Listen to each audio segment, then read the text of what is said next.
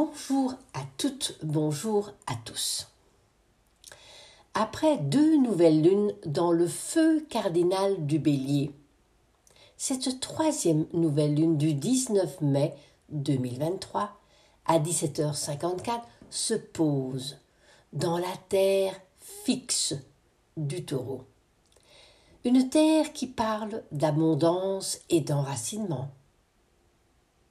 L'invité d'honneur à ces noces n'est autre que la déesse Sedna, qui va offrir des présents d'un autre temps à ce couple Soleil-Lune qui s'unissent sur le 29e degré du taureau. Quels sont les messages sacrés que Sedna, cette éveilleuse galactique, nous présente alors qu'elle revient d'un très long voyage qui a duré près de douze mille ans. Peut-être modifier notre environnement vibratoire, amener des informations d'un autre temps, inconnu, d'autres civilisations. Nous pourrions peut-être placer une intention pour fertiliser nos terres taureaux de ces nouvelles informations.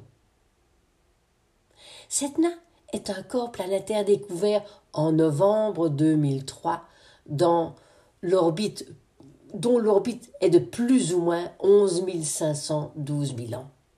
Astronomiquement, elle est située au-delà de la ceinture de Kuiper, près du nuage de Oort. Lors de son dernier passage vers notre système solaire, l'humanité que nous sommes sortait à peine de, de la période ou de l'époque glaciaire vers la fin de l'ère Lion qui s'opposait à l'ère du Verseau et qui aujourd'hui, en tant que balbutiement de ère du Verseau, l'ère du Lion est notre miroir dont nous devrons faire attention au cours de toutes ces décennies de l'ère du Verseau, puisque l'ombre lion va être quelque part ce qui va sous-tendre nos comportements Verseau, et ils ne seront pas toujours liés aux porteurs d'eau, mais parfois au fanatisme. Entre l'air, lion et cancer, notre planète Gaïa a été témoin de changements radicaux, déluges, cyclones, inondations, explosions volcaniques, etc. En octobre prochain, donc 2023, je consacrai tout un week-end à l'analyse de cette déesse inuite, dont le périple est d'actualité aujourd'hui dans le sens que son récit, un mythe fondateur des Inuits, est un message qui trouve écho à cette période de grands changements que nous faisons entre le Capricorne et le Verseau, que le transit de Pluton pendant deux ans va faire avec ses allers-retours Capricorne Verseau va nous demander de modifier ou d'ajuster la structure Capricorne avec la nouveauté Verseau. Oui, nous devons quitter les anciennes protections pour oser vivre seul, pour oser accepter les conséquences de nos choix. On ne peut jamais retourner en arrière, mais simplement garder notre conscience au niveau du centre cardiaque de notre cœur et toujours, toujours, toujours nous souvenir d'où nous venons et qui nous sommes. Une semence d'étoile qui s'est incarnée dans la matière. Tout chemin de conscience se termine toujours par une transformation de la carapace de notre personnalité, de la peau de notre personnalité vers notre âme, notre être essentiel. D'ailleurs, ce qui est intéressant, c'est que le degré sabian du 29e degré du taureau, qui est le degré où se posent le soleil et la lune, dit ceci. Deux cordonniers attablés à leur ouvrage. Un peu comme pour nous dire l'union de deux énergies pour accomplir ce qui nous est demandé. Oui, l'union fait la force. Unissons nos polarités, nos dualités pour les réunir. Et à ce moment-là, on a aussi bien la matière que l'esprit, le yin ou le yang, le plus ou le moins. Le degré où se pose la déesse Setna, c'est le trentième degré euh, taureau, donc Sabien, qui parle de couronnement de nos efforts individuels par la manifestation de nos dons héréditaires. Donc c'est aussi euh, tout le transgénérationnel, tout ce que nous héritons de nos parents ou de nos, de nos familles, de l'humanité, fait partie de notre inné, mais nous ne devons pas rester dans ce passé, nous devons le transformer et l'utiliser dans le présent. Et le mythe de Sedna nous permet de prendre conscience de la force féminine de l'eau de mer, surtout avec Saturne dans le poisson, de tous les animaux marins qui peuplent ces eaux. Oui, cette déesse euh, devient, enfin, cette Sedna devient la grande déesse des mers du Nord, des dauphins et des baleines. Écoutons le chant des baleines. Après tous ces mois de avril, mars et avril, avec des changements planétaires importants, que peut-on s'attendre avec cette nouvelle lune taureau? Pour un thème monté pour la France métropolitaine, nous apercevons un thème diurne dont l'ensemble des planètes se pose à l'ouest, donc dans le secteur des autres ou avec les autres.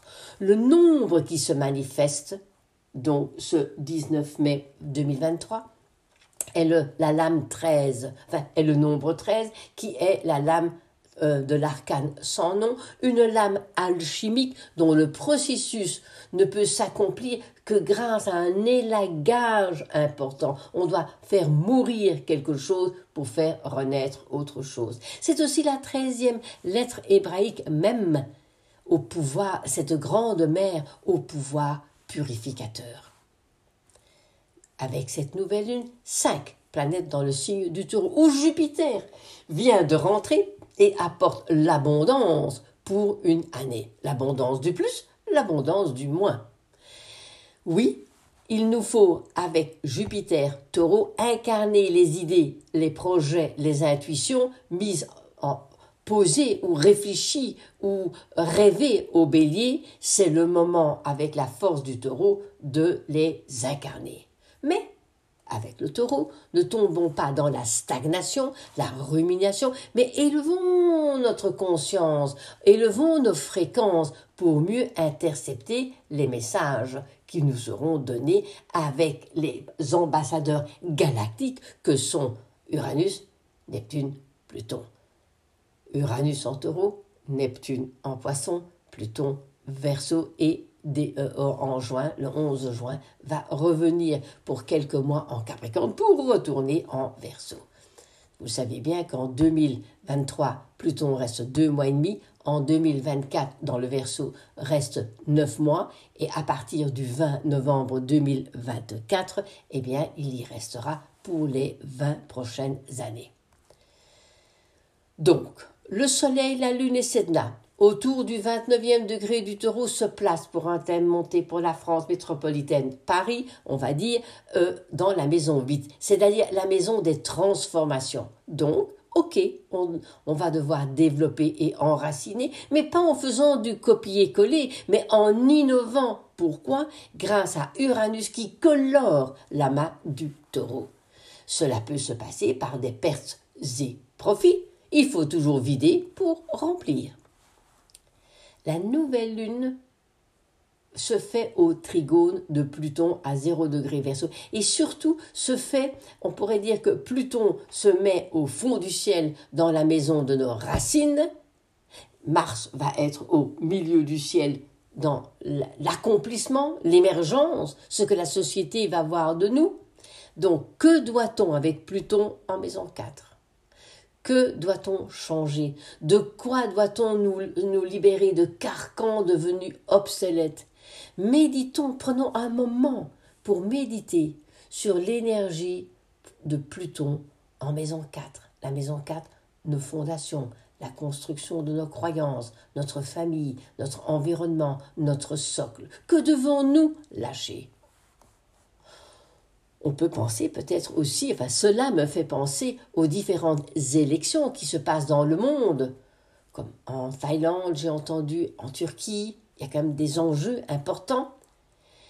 Et toutes les manifestations contre les injustices causées par les forces patriarcales en place depuis 4000, 5000 ans dans différents euh, endroits du monde. Et je ne crois pas que ça va être tout de suite changé. Mais millimètre après millimètre, on va y arriver. L'ascendant de ce thème monté pour la France, ascendant balance, conjoint à la part de fortune. Que veut dire la balance ici? Coalition, coopération, alliance, équilibre, harmonie, justice, mais peut-être aussi pour certains en fonction de leur thème natal. Parce que où se place le taureau, cette nouvelle lune dans votre thème natal, la, la balance dans votre thème natal, que vivez-vous au niveau de vos valeurs, que vivez-vous au niveau de votre couple ou des relations aux autres, parce qu'il peut y avoir aussi, par des mésententes, des ruptures parce qu'on voit que quelque chose ne va plus. C'est Vénus qui va colorer cette nouvelle lune, car elle est maître du taureau et de la balance. La beauté est au rendez-vous, oui. Une Vénus hors limite, hors limite au-delà de 23 degrés de latitude. C'est astronomique. Le soleil n'a plus d'impact, donc elle peut faire ce qu'elle veut, pour le meilleur ou pour le pire. Vénus hors limite dans le signe du cancer, pour tout le monde, en neuf pour la France, se pose au double carré de l'axe ascendant-descendant. Donc il faudra des ajustements, peut-être des euh, euh, mises à niveau, des défis à développer ou à surmonter, des challenges Vénus en cancer nous rappelle nos origines, d'où nous venons, notre appartenance en maison neuve, peut-être au niveau de notre âme, au niveau spirituel.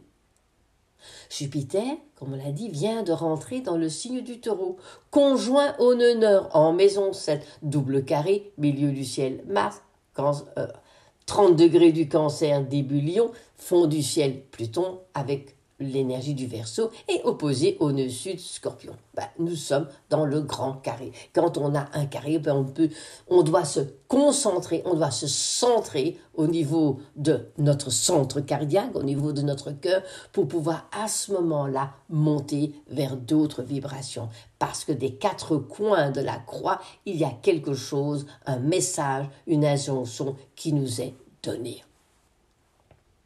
Jupiter conjoint au nœud nord donc le nœud nord, la destinée, il y a quelque chose que l'on doit mettre en place pour agir. Et Jupiter va nous donner la confiance et la force pour se pose au-dessus de Scorpion, non loin de Huméa. Le Scorpion, c'est la, puissance intérieure, mais c'est aussi ce sont aussi les angoisses, les peurs, la manipulation, les rapports de force, non loin de Huméa, qui est encore, qui a rétrogradé, mais qui est encore au 29e degré euh, euh, de la balance, va passer bientôt dans le scorpion. Donc on peut voir que l'énergie de cette déesse Huméa peut nous aider à transformer le scorpion négatif en scorpion positif, l'élément involutif en quelque chose d'évolutif. Jupiter, donc, taureau, carré, Pluton, verso, nous indique que pour aller de l'avant, il faut lâcher prise, transmuter, lâcher les vieux systèmes, les attachements de tout genre. Nous sommes euh, euh, un nombre 13, l'arcane sans nom en ce jour de nouvelle lune. Oui, lâchez les masques de votre personnalité à l'instar de Hercule qui enlève la peau du lion de Némée pour donner la parole, la puissance et les vibrations à notre être intérieur, notre cœur, notre âme. La déesse Athéna en cancer nous rappelle la verticalité que l'on doit avoir quand nous faisons nos choix de ne pas tomber dans l'affect, dans le petit garçon ou la petite fille, mais dans la mère intégrée, l'adulte en nous pour pouvoir exprimer quelque chose. Jupiter en taureau, nous en avons parlé, c'est un cycle de douze ans. Le dernier passage fut à partir de juin 2011, si on remonte en arrière, été 99, si on remonte encore en arrière, mars 88, pour un an. Jupiter apporte souvent l'abondance, l'expansion dans les secteurs concernés. Jupiter gonfle plus ou moins. Tout dépend de ce que nous avons semé en bélier. Toujours regarder dans nos thèmes de naissance, je le répète, je le répète, parce que là où est votre Jupiter natal va vous montrer comment vous réagissez par rapport à l'abondance, euh, je veux dire l'expansion ou la contraction, parce qu'on peut avoir un Jupiter dans un thème qui ne nous apporte pas l'abondance, mais que nous devons développer parce que c'est le but de Jupiter de nous amener de l'abondance. Donc, où est Jupiter dans votre thème natal? Où est Jupiter euh, Où est le taureau, le signe du taureau dans votre thème? Et donc Jupiter au début dans les premiers degrés du taureau. Exprimons notre grandeur en développant nos capacités avec confiance. Le fait que Jupiter se pose en carré pourra avoir des euh, donc dans ce grand carré, pourra avoir des conséquences sur nos actions et nos réactions dans le monde financier, dans le monde de l'économie, de, de, de l'agriculture, de la nourriture. Les prix peuvent monter, on cela peut aussi s'exprimer par des manques, des pénuries, de l'inflation. Le prix des métaux précieux peut monter, la nourriture peut devenir rare dans certains endroits, mais vous savez bien que les lobbies, et c'est pas nouveau, euh, adorent jouer avec les offres et la demande. J'ai entendu récemment que je crois qu'il y a quatre grands euh, lobbies qui se partagent les céréales dans le monde. Ben, on peut dire que ça coûte cher ou on va monter ou baisser les prix c'est depuis de nombreuses années et c'est peut-être ça qu'il faut commencer à déjouer parce que quelque part ça n'est pas juste de jouer et de avec les prix et de et de fermenter la, la pénurie, de causer des pénuries qui sont très souvent artificielles. Le carré Pluton-Jupiter doit être analysé comment? À partir de la dernière conjonction Jupiter-Pluton. Quand on fait par exemple le cycle de lunaison. Bon, Aujourd'hui, c'est une nouvelle lune. Eh bien, quand on va analyser le premier quart ou la pleine lune, c'est en fonction de la nouvelle lune. Mais c'est comme ça pour toutes les, les, on va dire, deux planètes en question. Donc, Pluton et euh, Jupiter étaient en conjonction en mars 2020. Rappelez-vous, janvier, les grandes conjonctions du 10-15 janvier 2020, puis de la mi-mars, fin mars 2020, toutes ces grandes configurations euh, au moment où le monde vivait des grands chambardements, le confinement, euh, les, les, virus qui étaient annoncés, et il y avait comme une sorte de remise en question de notre vie. Et aujourd'hui, au moment du premier euh, du premier carré. Le carré, c'est un premier défi. Où est-ce qu'on y va Comment De premier carré, des vérités vont peut-être euh, remonter ou encore des conséquences à certaines actions prises qu'on aurait dû ou pas dû. Jupiter, Pluton, c'est aussi la transformation des lois de la justice, mais aussi la joie de l'abondance. On peut y voir surtout une expansion des découvertes scientifiques ou Internet avec Uranus qui colore la taureau. Tout dépend des intentions du départ.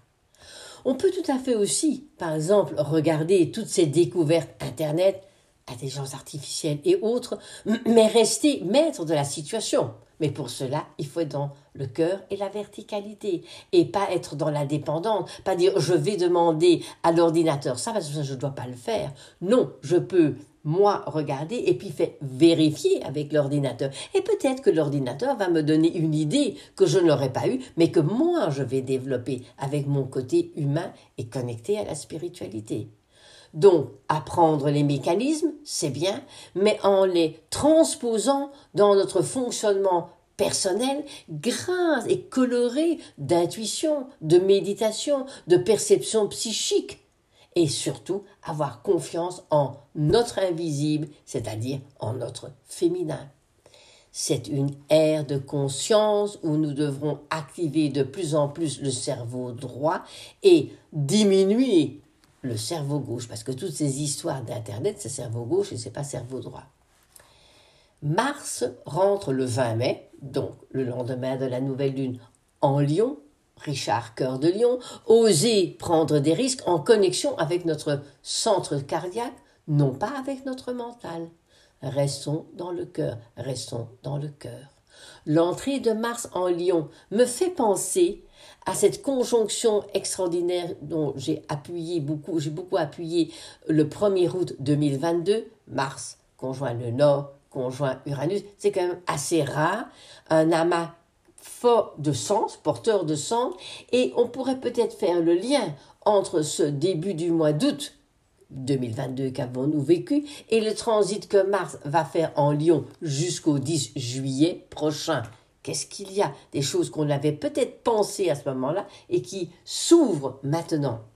D'autant plus que euh, autour du 10-11 juillet, euh, Mars va rentrer dans le signe de la Vierge au moment même où l'axe des nœuds est en train de changer de signe pour 18 mois.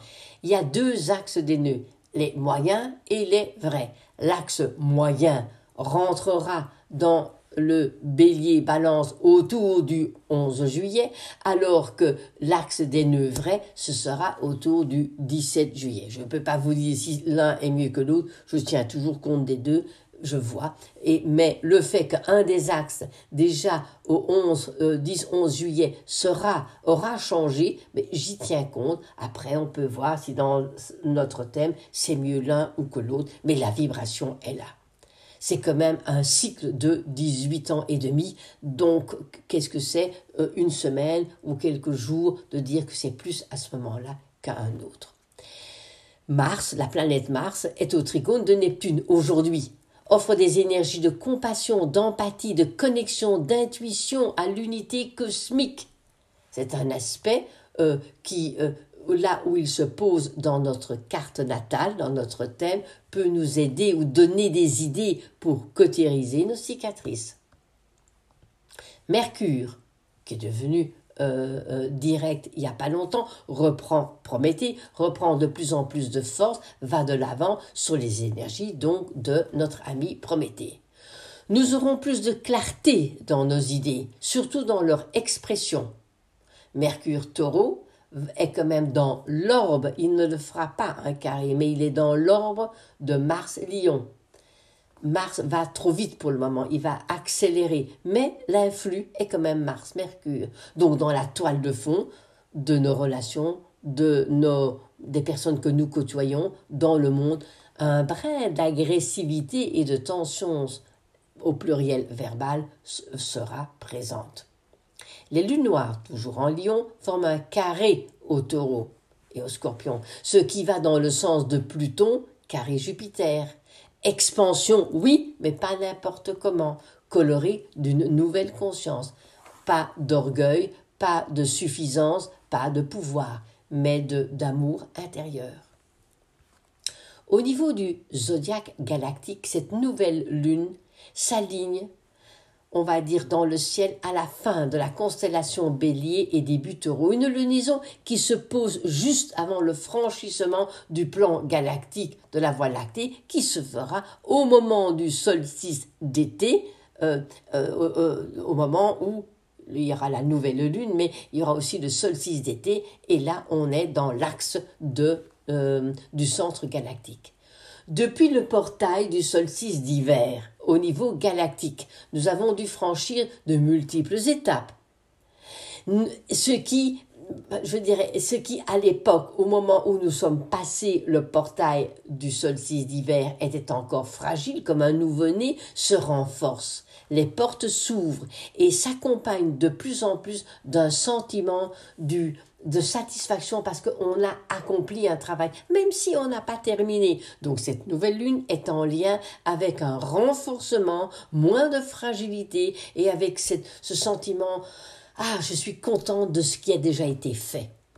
Dans ce secteur galactique, euh, exprime euh, que euh, nous commençons à percevoir, ce secteur galactique nous dit ceci, nous commençons timidement à percevoir les choses, nous sortons du brouillard.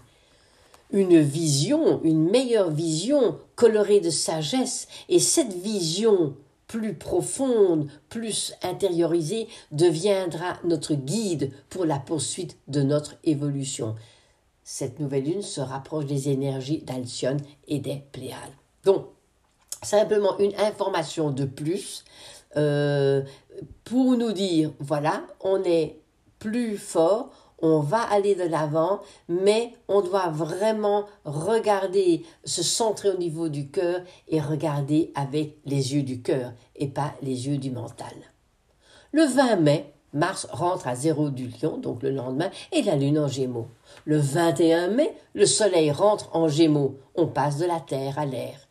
Dans ce signe mutable jusqu'au solstice d'été, nous devrons apprendre à nous adapter en communiquant, en euh, bougeant, en voyageant, en rencontrant les autres. Quand j'évoque les Gémeaux, je parle souvent de l'abeille qui va butiner sur mille et une fleurs pour choisir le meilleur pollen afin de fabriquer le miel qui est le plus riche et avec le plus onctueux et le plus fort. C'est aussi ainsi les Gémeaux de dualité, afin de retrouver l'unité grâce à quoi La flèche du Sagittaire, le signe en face. Le 22 mai, la Lune rentre en dans le signe du Cancer jusqu'au 24 après-midi. Ensuite, la Lune sera en Lion jusqu'au 27 mai où nous accueillerons le premier quartier. Donc, premier quartier, c'est toujours un moment où on doit oser aller de l'avant, et la Lune sera à 7 degrés de la Vierge, ce qui va, dans une certaine façon, nous donner les réflexions nécessaires pour agir avec recul.